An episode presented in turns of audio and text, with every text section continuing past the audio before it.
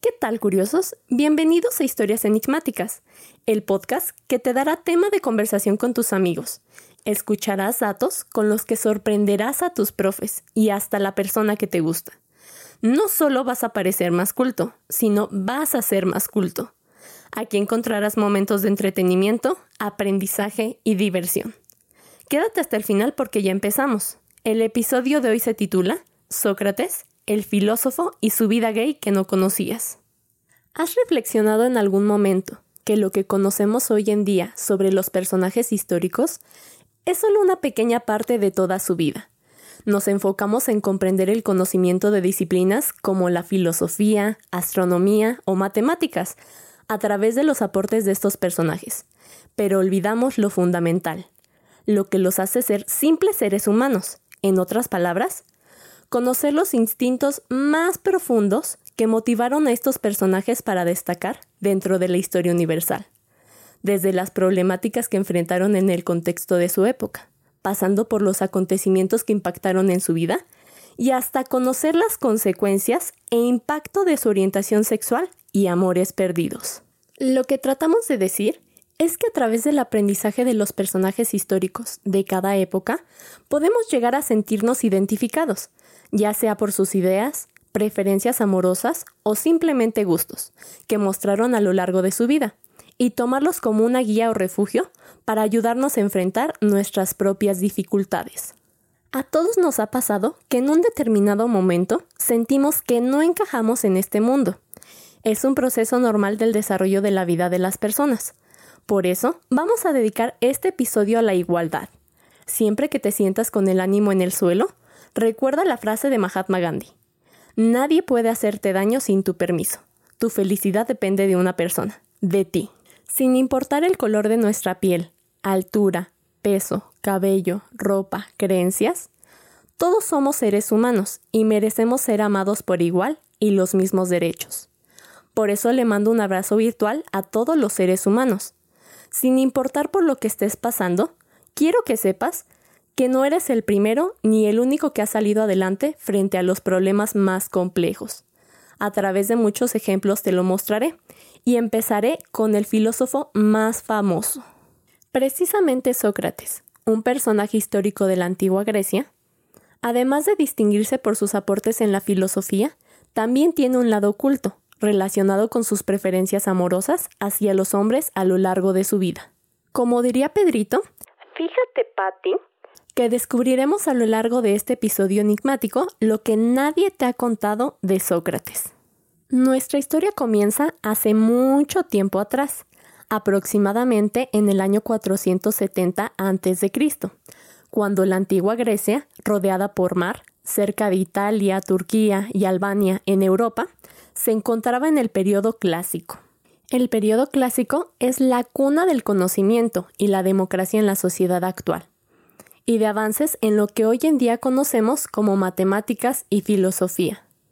Otro aspecto fundamental de este periodo clásico fueron las guerras del Peloponeso, un conflicto militar entre las ciudades de Atenas y Esparta, con el propósito de ampliar su territorio.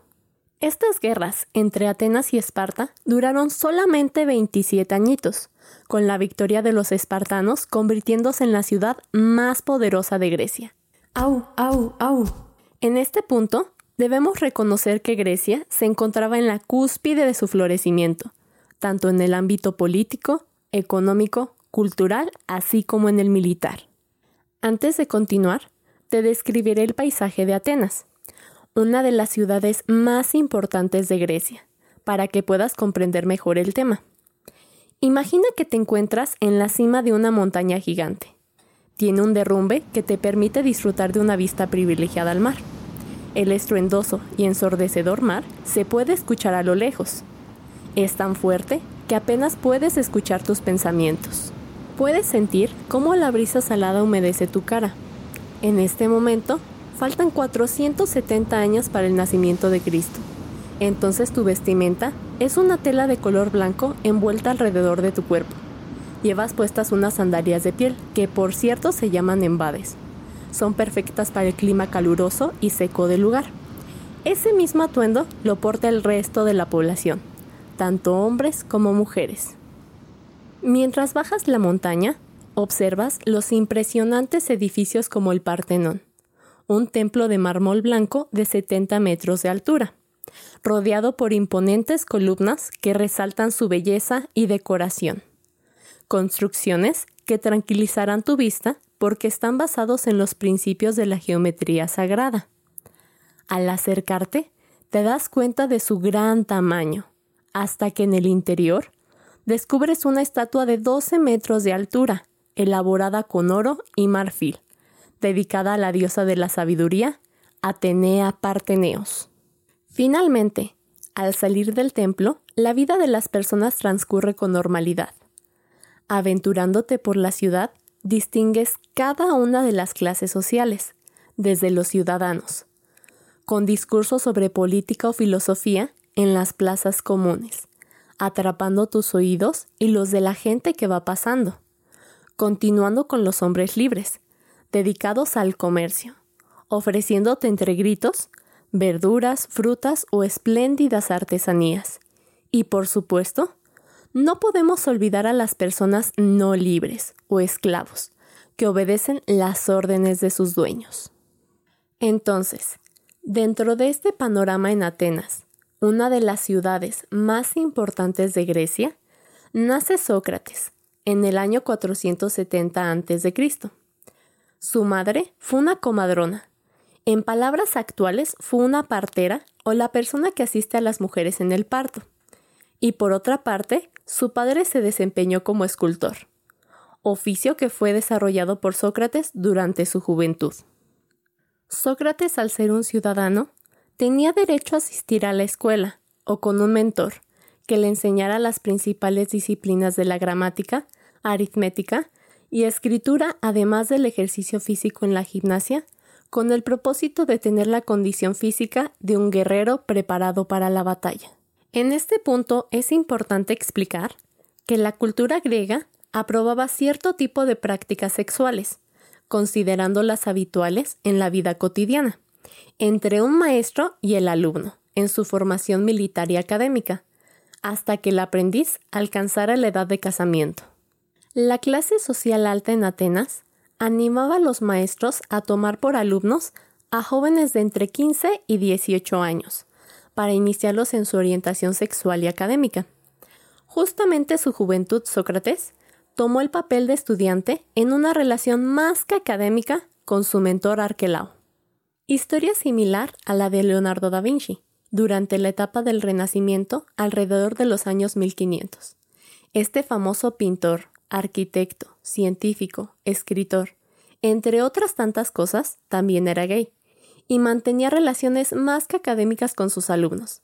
Pero al contrario que Sócrates, Da Vinci debía de ser muy discreto, porque las relaciones entre hombres en ese momento eran juzgadas y castigadas con la cárcel.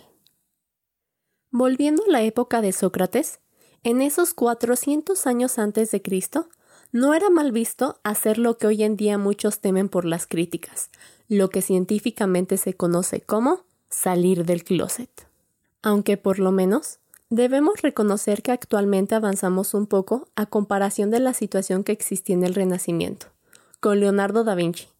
Pues hoy en día, por ejemplo, la Constitución Política de los Estados Unidos Mexicanos prohíbe la discriminación a la orientación sexual, la identidad y expresión de género. Pero como popularmente se dice, del dicho al hecho hay gran trecho. A pesar de los supuestos avances en igualdad que ha tenido la humanidad, mostrar las preferencias amorosas para algunos sigue siendo castigado, señalado, golpeado o discriminado. La lucha por la igualdad sigue en pie, y hasta no tener una victoria absoluta, la realidad es que debemos adaptarnos. Así que compartiremos abiertamente los cinco pasos de cómo podría una persona decirle al mundo cómo es el amor que realmente lleva en su corazón. El número uno es una de las frases más populares de Sócrates, y cito, Conócete a ti mismo. Es decir, la persona que se encuentra en ese proceso de reconocimiento primero debe mirar hacia el interior, y eso aplica para todos. Hay muchas formas de lograrlo. Todos debemos conocernos a nosotros mismos. Es la vía inicial para tener una vida plena. Inicia con lo más efectivo y que no cuesta nada, la meditación, la autoobservación. Y si de paso te quieres poner en forma, la yoga. Número 2. Aceptación. No hay nada malo con los sentimientos, intereses y gustos de cada persona. Todos debemos entender que cada persona es un mundo, y cada corazón decide a quién amar. No hay malos ni buenos en el amor, siempre y cuando sea consensuado. Se puede tomar como ejemplo a la sociedad en la antigua Grecia, que tenía una gran aceptación en la expresión humana. Número 3.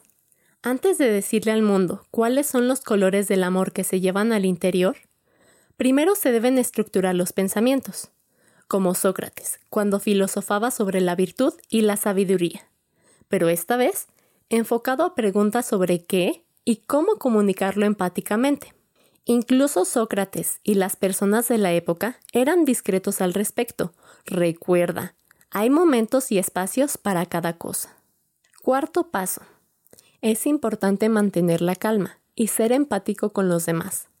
Tal vez esas personas temen por su seguridad y les cuesta más digerir la información, y eso los lleva a explotar continuamente, tener crisis emocionales y familiares. Recordemos algo muy importante en la vida. Hay que ser pacientes como piedras en el fondo del mar, ante el panorama de nuestras vidas, pues nuestra condición económica, social, familiar, de vivienda y educación son temporales y está enteramente en nuestras manos nuestro futuro. 5. Este es el último. Nada sano puede darse de la noche a la mañana. A los árboles les toma a veces cientos de años crecer. Por eso este último punto es la oportunidad al tiempo de hacer lo suyo.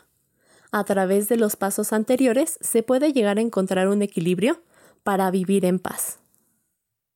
Retomando la vida desconocida de Sócrates, a sus 34 años participa como soldado en la batalla de Potidea, uno de los tantos enfrentamientos que ocurrieron en la guerra de Peloponeso, entre atenienses y espartanos. No dije pelón, poneso, dije Peloponeso. Justamente en la guerra de Potidea, Sócrates conoce a Alcibiades. Le salva la vida y se vuelven amigos. Recuerda este nombre porque con el paso del tiempo tomará protagonismo dentro de su vida. Además, muy pronto también le devolvió el favor a Sócrates en otra batalla ocho años después. Al regresar a Atenas, Sócrates se casa con Xantipa, con quien tiene dos hijas y un hijo. Vive cómodamente por los bienes que le deja su padre, y él decide dedicarse por completo a una de sus grandes pasiones, la filosofía. Muy pronto, Sócrates se convierte en el maestro de Alcibiades, su compañero de batallas durante la guerra del Peloponeso. Pero poco a poco, como es costumbre entre maestro y alumno en la antigua Grecia, la relación entre ambos, además de ser académica, también pasa a ser amorosa. Solo para aclarar, Sócrates no estaba en contra de las preferencias hacia los hombres. Todo lo contrario. Él era gay pero sí rechazaba los amores que solamente eran carnales, porque creía que lo llevarían al vicio y lo alejaban de la sabiduría y la virtud. Así que aprende algo, viejo. El futuro es ahora. Y ya te lo dijo Sócrates. Enrolarte de más con tu tóxico, tóxica o toxique te llevará a vicios, te alejará de la sabiduría y la virtud. A este par de intelectuales les nace sapiofilia, que no significa amor por los sapos, sino atracción por otra persona basada en la inteligencia. Por esta razón, Alcibiades logra conquistar el corazón de Sócrates, pues ambos, tanto el maestro como el discípulo, se convierten en un amor griego. Unidos por el profundo interés hacia el conocimiento, que causó en Alcibiades una intensa admiración hacia su maestro, expresándolo de la siguiente manera, y cito, cuando lo escucho, el corazón me late mucho más que a los coribantes. Y si te da curiosidad saber qué son los coribantes, eran hombres con armadura, que siguiendo el ritmo de las panderetas, cuernos, flautas y platillos, bailaban para celebrar un ritual de iniciación a los jóvenes que alcanzaban la mayoría de edad. Entonces, cuando Alcibiades escuchaba hablar a Sócrates, Su corazón palpitaba con la misma fuerza y emoción que el de los coribantes cuando bailaban al ritmo de la música. Igualito que tu corazón cuando tu novia tóxica logra desbloquear tu celular. Algo similar le pasaba a Sor Juana Inés de la Cruz, a mitad de los años 1600, una mujer escritora de la época del virreinato de la Nueva España, actualmente México que desde niña atravesó diferentes problemáticas por mostrar preferencias a las personas de su mismo sexo y al conocimiento. Pues imagínate que se vistió de hombre para estudiar en la escuela literatura, algo que no estaba permitido en las mujeres en ese momento. Sor Juana tiene un apodo contemporáneo, la décima musa, llamada así por ser una de las mejores escritoras de su época. Como dato curioso, estaba profundamente enamorado de la virreina María Luisa, escribiéndole más de 50 poemas y frecuentándose en las tertulias literarias, que eran reuniones para discutir libros. Así igualito que tu tóxica cuando te dice que va una pijamada con su mejor amiga. Como puedes identificar, tanto Sor Juana como Sócrates se resguardaron en grupos sociales o amigos cercanos, que los apoyaban para afrontar las dificultades de su época sobre su identidad y orientación. Parece que esa es la fórmula ganadora con la que logran vivir en paz, tranquilos y alcanzar la plenitud a su manera. Volviendo a Sócrates y Alcibiades, nuestros personajes encorazonados, comenzaron a pasar la mayor parte del tiempo juntos, en espacios públicos y privados, como en las plazas comunes, escuchando o dando discursos al pueblo caminando por las calles o disfrutando de paisajes en las montañas con una agradable plática, ejercitándose en el campo de gimnasio y por último, comiendo continuamente en la casa del alumno hasta largas horas de la noche. Alcibiades no era el único que demostraba un profundo amor, pues Sócrates, a través de los relatos de Platón, otro de sus discípulos, menciona y cito, Por mi parte, el amor que siento por Alcibiades me ha llevado una experiencia puntualmente análoga a la de las vacantes, que cuando están inspiradas pueden hacer brotar miel allí donde otros no sacarían siquiera agua de un pozo. Te explico la cita textual que acabo de leer.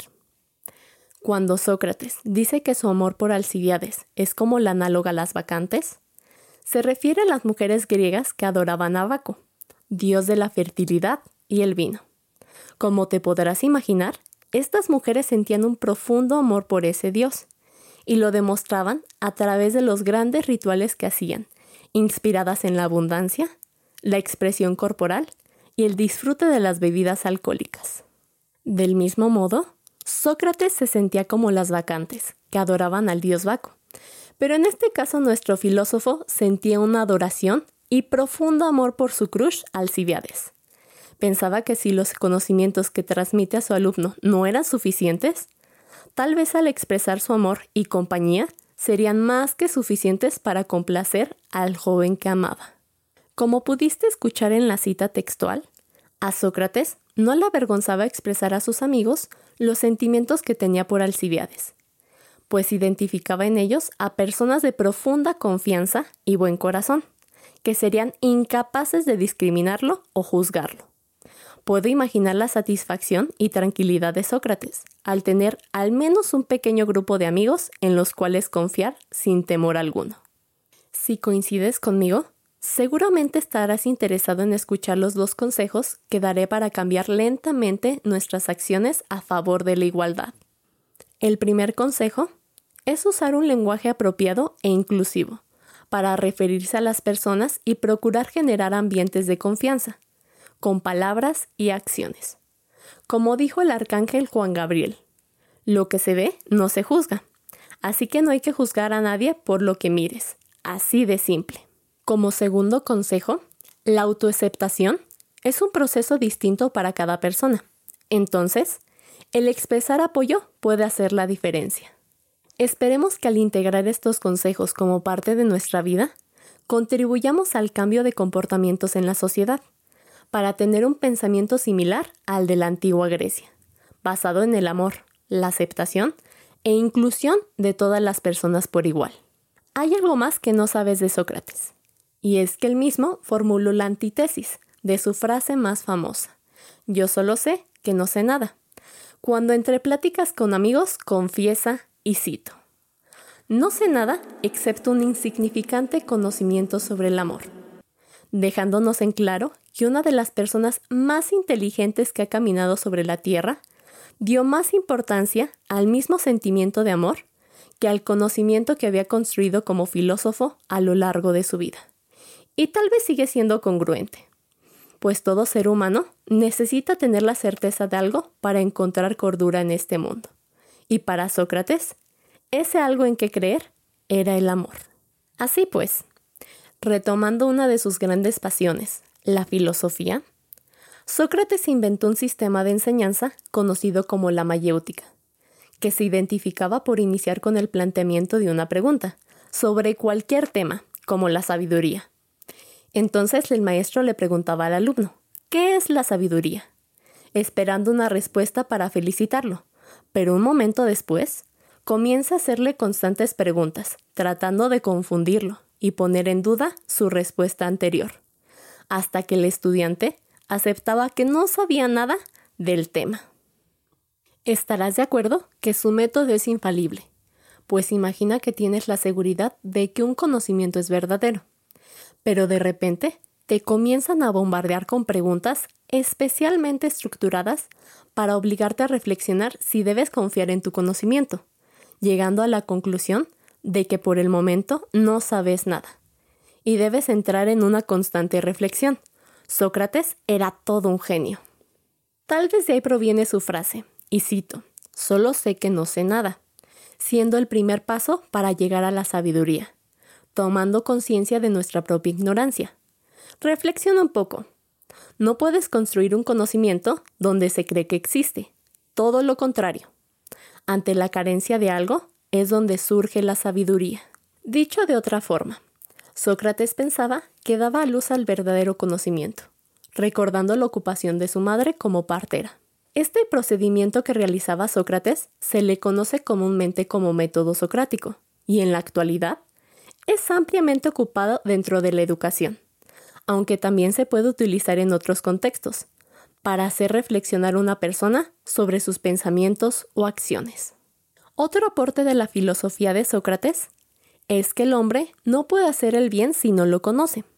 En otras palabras, un hombre ignorante es vicioso mientras que un hombre con sabiduría será virtuoso y capaz de llegar a la felicidad.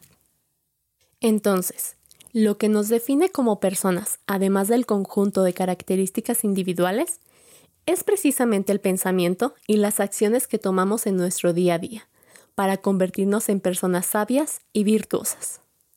La mayéutica o el método socrático, la sabiduría y la virtud fueron parte de los discursos que Sócrates compartía a los mercaderes, campesinos o artesanos en las plazas comunes, además de las enseñanzas impartidas a sus alumnos, que la mayoría de las veces parecían interrogatorios por tanta pregunta que les hacía. Sócrates impactó tanto en el pensamiento de los jóvenes de Atenas que el gobierno comenzó a tener miedo de su poder, de las ideas y de que su atracción por las personas del mismo género fuera el punto clave para poner a la gente en contra de la autoridad. Oficialmente, es acusado de falta de cordura y de corromper a la juventud, para iniciar un juicio contra él, como el de historias enigmáticas del segundo episodio. Pero más bien, el de Atenas estaba conformado por 500 ciudadanos, que al escuchar el testimonio de Sócrates, donde se negaba a retractarse sobre sus ideas y acciones, decidieron sentenciarlo a la pena de muerte. El juicio de Sócrates me recuerda la situación que enfrentó Emiliano Zapata, un revolucionario mexicano que tuvo una relación secreta con Ignacio de la Torre, el yerno de Porfirio Díaz por el año 1900. Imagina el escándalo que se desató cuando la gente se enteró de la noticia, pues las preferencias hacia el mismo género eran más que discriminadas en esa época. Volviendo a la sentencia de Sócrates, uno pudiera pensar que estaba aterrado por enfrentar a la muerte, pero en realidad la muerte no le aterraba, sino el hecho de fallar a sus ideales.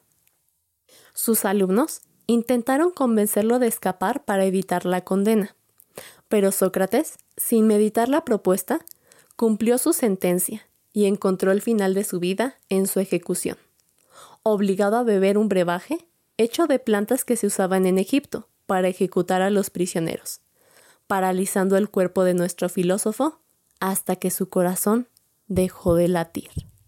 Sócrates es un gran ejemplo de que sin importar la época, el lugar o el contexto social, si nos mantenemos firmes en nuestras ideas, con las personas apropiadas apoyándonos, podemos encontrar la plenitud. Este podría ser el pretexto perfecto para reflexionar sobre los pensamientos, conductas, creencias o palabras que impiden la presencia de la igualdad en nuestro día a día, tal vez sin darnos cuenta.